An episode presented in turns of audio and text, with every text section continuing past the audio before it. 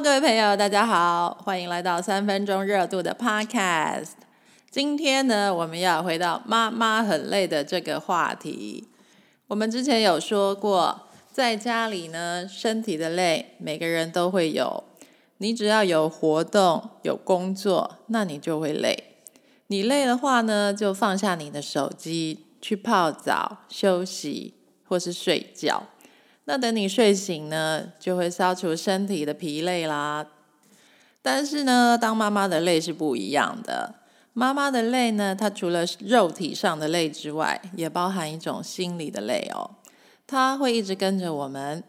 你如果每天呢都只是很忙碌的过日子，那你的心态渐渐就会变成你的想法，然后呢就会变成一种习惯。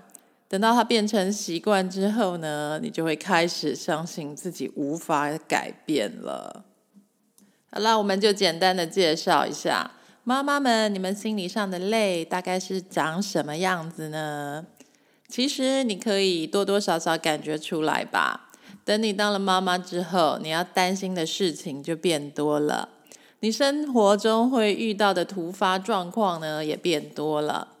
小孩去上学的时候，你要随时待命，因为学校可能会打电话来给你。有可能呢，你今天安排好了什么事情，但是早上一起床却发现小孩又生病了，不能去上学，那你必须要带他去看医生。那你本来要上班或是约好的事情，全部都会受影响哦。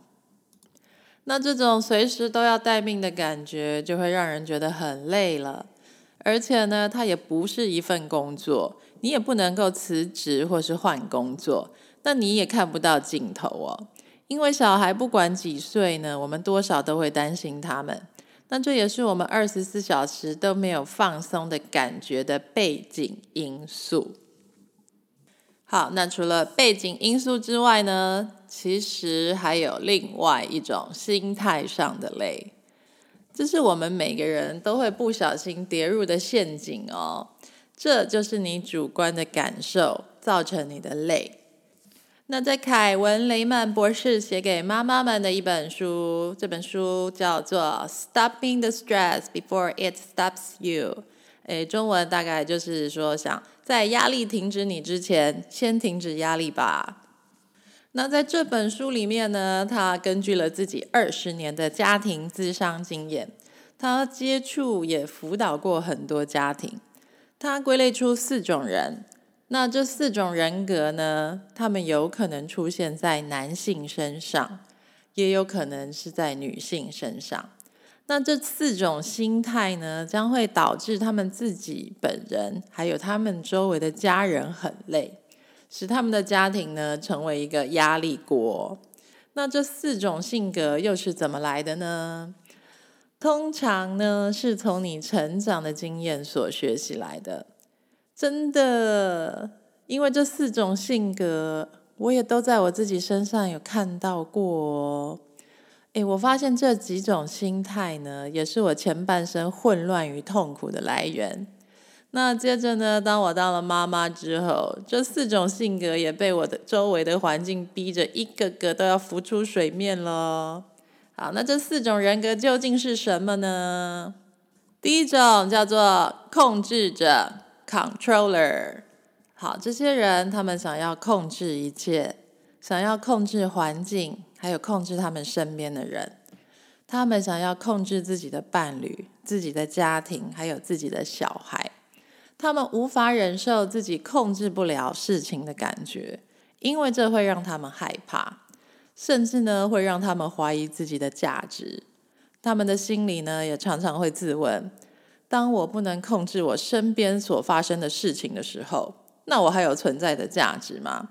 我还算是他们的爸爸妈妈，或是老公，或是老婆吗？好，那这个如果表现在父母的身上呢，就是像比方说，小孩其实已经长到很大，那他肯定是有自理能力，而且有判断能力了。那在某种程度上呢，这是一种生物的本能哦。那就算如果他们没有，我们也要让他们去培养啊，而且一定要在错误中学习嘛。但是有一些父母呢，他们无法忍受孩子处在不完美的状态，他们会控制小孩的行为，还有小孩的选择，包括他们想要读的科系与学校，还有他们想要学的才艺，或是限制他们吃的食物，还有交往的对象，或者是将来要做的工作。好，那你想想看吧，你小孩已经大了，他是另外一个独立的个体，而且呢，他的体力、他的生命力，还有他的复原力。诶，都比你更强诶。那你究竟有什么可以控制他们的武器或是工具呢？那小孩又不是嘎雷昂纳，对不对？你又没有一条线可以去控制他的手跟脚怎么动啊？所以呢，控制者最后常常会使用像是生气呀、威胁啊，或是羞辱，使别人产生罪恶感，来操纵别人的心理。那这样小孩呢就不敢违背你了，这有点像我们这几年常常听到的一个名词，它叫做亲情勒索吧。好，如果呢你是必须要靠着控制别人来得到安全感，那你更会觉得我要尽可能的确认一切，控制一切，那我才会心安。好，但是呢，其实我发现。人他越是想要控制周围所有的事情，你也的确可以成功的控制一些事情。比方说呢，生活中有少数的事情是必须要控制的哦，像是我们要控制自己的体重啊，控制我们自己的消费，控制我们自己吃的甜食，还有控制自己划手机的时间。但是呢，你如果是妄想控制另一个人的行为和想法，那你就是要不断的透过生气、威胁、羞辱，或是使别人产生罪恶感这种负面的手段。好，那你想想看，你和你的家人到底会有多累呢？另外呢，你也会妄想能够控制随机事件，也就是控制你所身处的系统里面，那你就会开始觉得很挫折。当你越是花心思在想。我要如何才能控制一切呢？那你就会比别人更害怕意外的发生。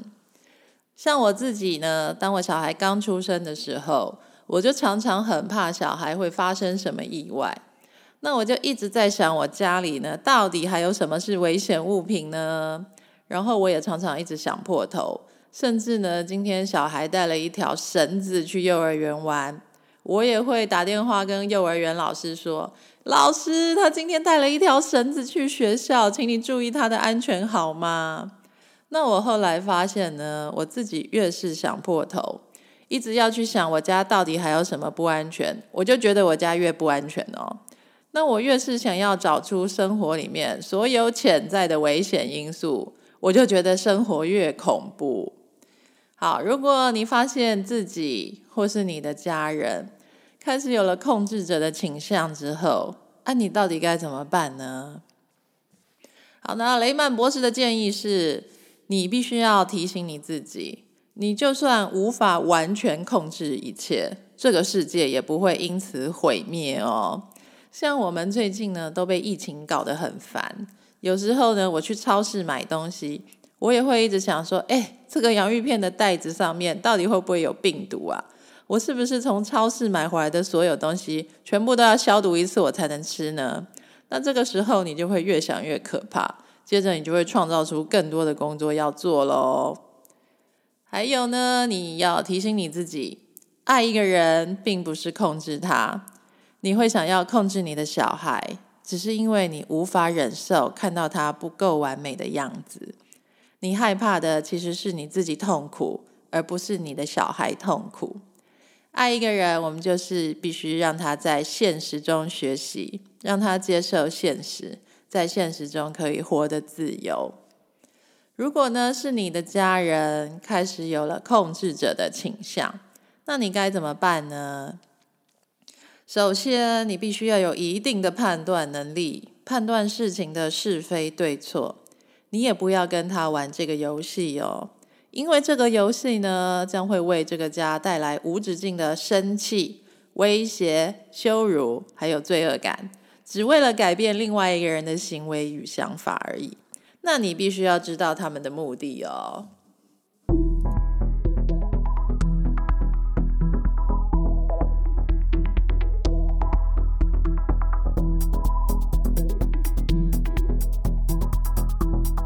好啦，那我们来说第二种人吧。第二种人叫做 pleaser，呃，就是想要取悦他人的人。那想要取悦别人呢，包括了我们不敢拒绝别人的要求，不敢对别人说真话，因为怕别人会讨厌我们。甚至包括呢，在家里取悦我们的伴侣，取悦我们的小孩，最好呢是让你身边所有的人都觉得快乐。你不断满足他们的要求，让他们觉得你真是个好人呐。那这种人的问题呢，是他本质上害怕冲突。雷曼博士认为呢，这有可能是他小时候他家里有一个很容易被激怒或是受伤的爸爸或妈妈。所以呢，他尽可能的要避免一切的冲突发生，所以到最后，他根本就不知道如何处理冲突。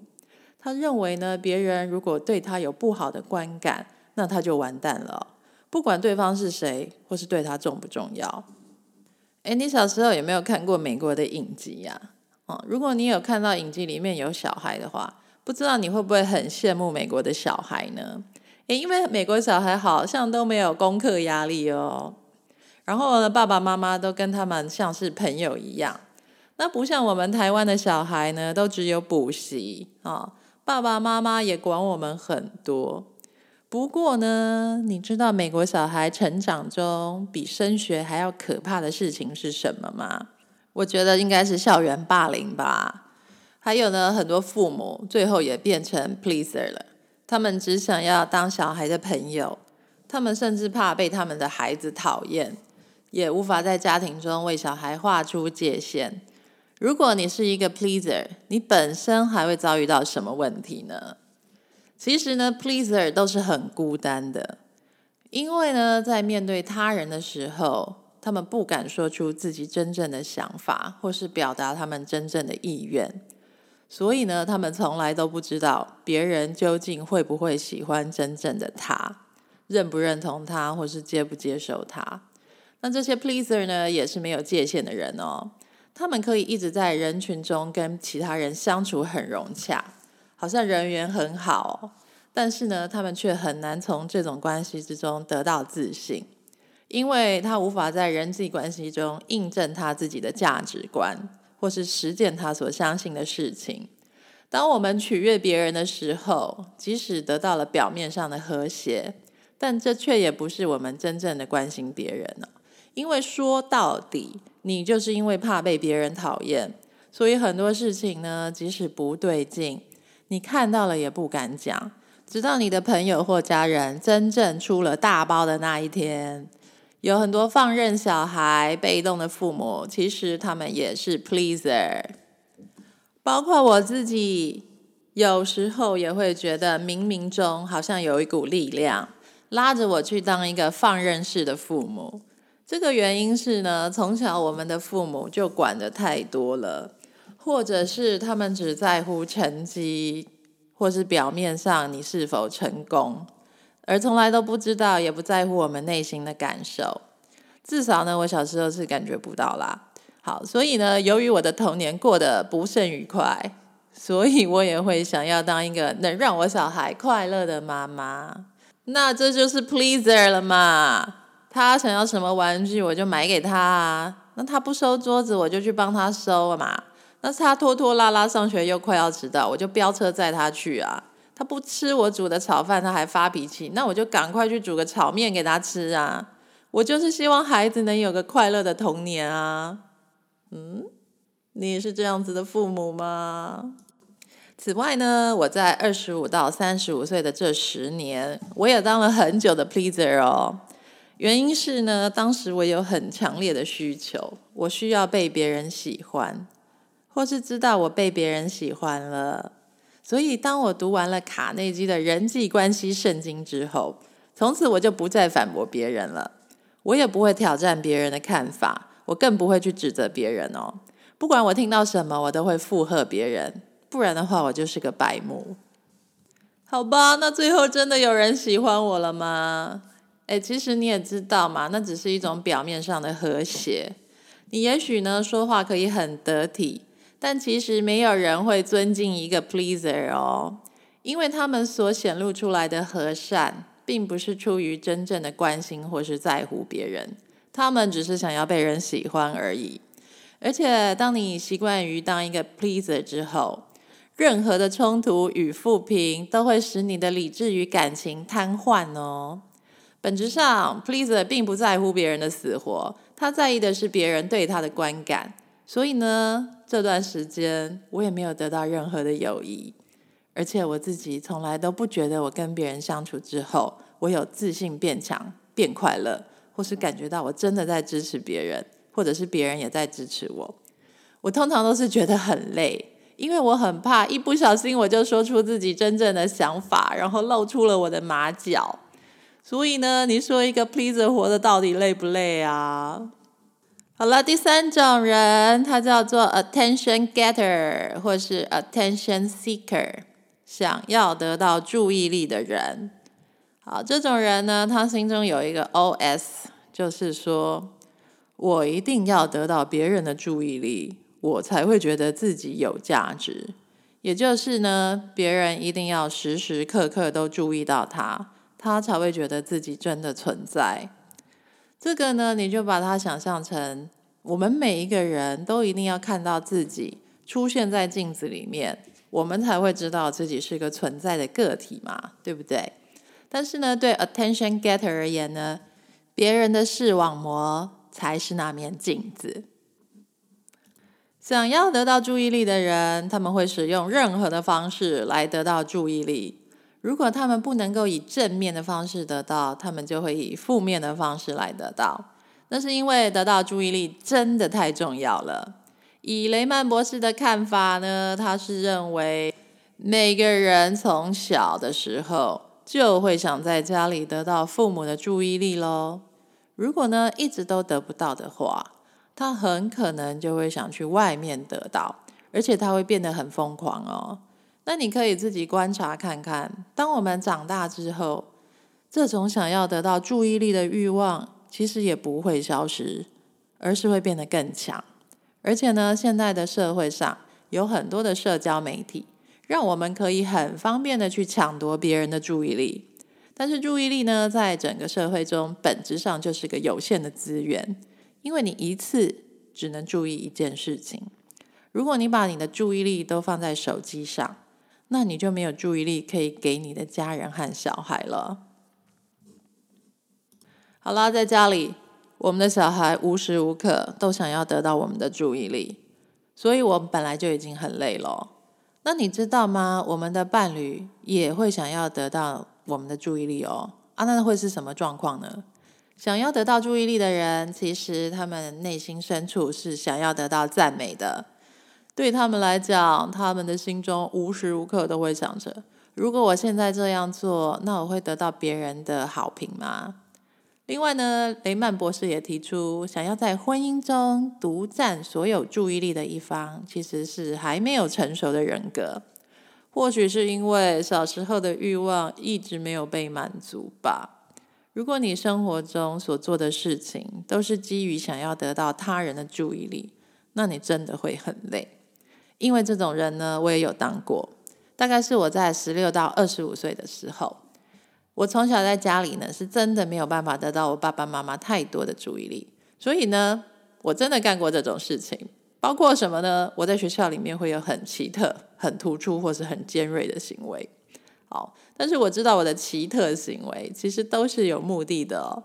我的心里呢，其实是想要引导别人说出，或是让他们在心中偷偷的认为我很厉害、很优秀又很聪明。那就是我想要得到的红萝卜。所有的蠢事呢，都是是为了要得到别人对你的正面看法。但我可以跟你保证。当你活在想要得到他人注意力的世界里，那真的是一个地狱哦！因为最终你伤害到的是你自己，而且你常常也得不到你想要的东西。你靠着争夺注意力，想要让别人觉得你很厉害，最后别人就会觉得你越蠢。你往往会得到完全相反的东西。如果呢，你再把这种心态带到你的婚姻中，哇，那真是太可怕了。其实呢，雷曼博士分享的观察。人想要得到注意力的欲望，跟很多的婚外情会发生，也是有相关性的。哇，这个你应该懂我在说什么吧？为什么很多女人会误入渣男的陷阱呢？或者是为什么老公外遇的对象有时候比他的老婆还要糟糕呢？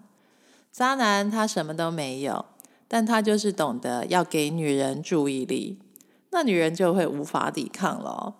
假设你是婚姻中的女人，很可能你从你伴侣身上得到的注意力是零，而且呢，小孩子还要一直来抢夺你的注意力。就算你想要给自己一点注意力，也没有办法。那你知道你身上的注意力缺口有多大吗？这个女这个问题呢，其实不限于女人哦，对男人也是这样。好了，第四种人是什么呢？他就是殉道者、烈士。好这种人呢，他们心中的 O.S 是：我一定要受苦、被折磨，我才有价值。哎，这听起来很奇怪吧？不过呢，其实我们的文化中早就有了这个词汇，叫做“被虐待狂”。在雷曼博士的书里，他是怎么阐述的呢？这种殉道者呢，他对于自己的价值感可能是偏低的。那这或许也是他身边的人。一直以来给他的错误观念。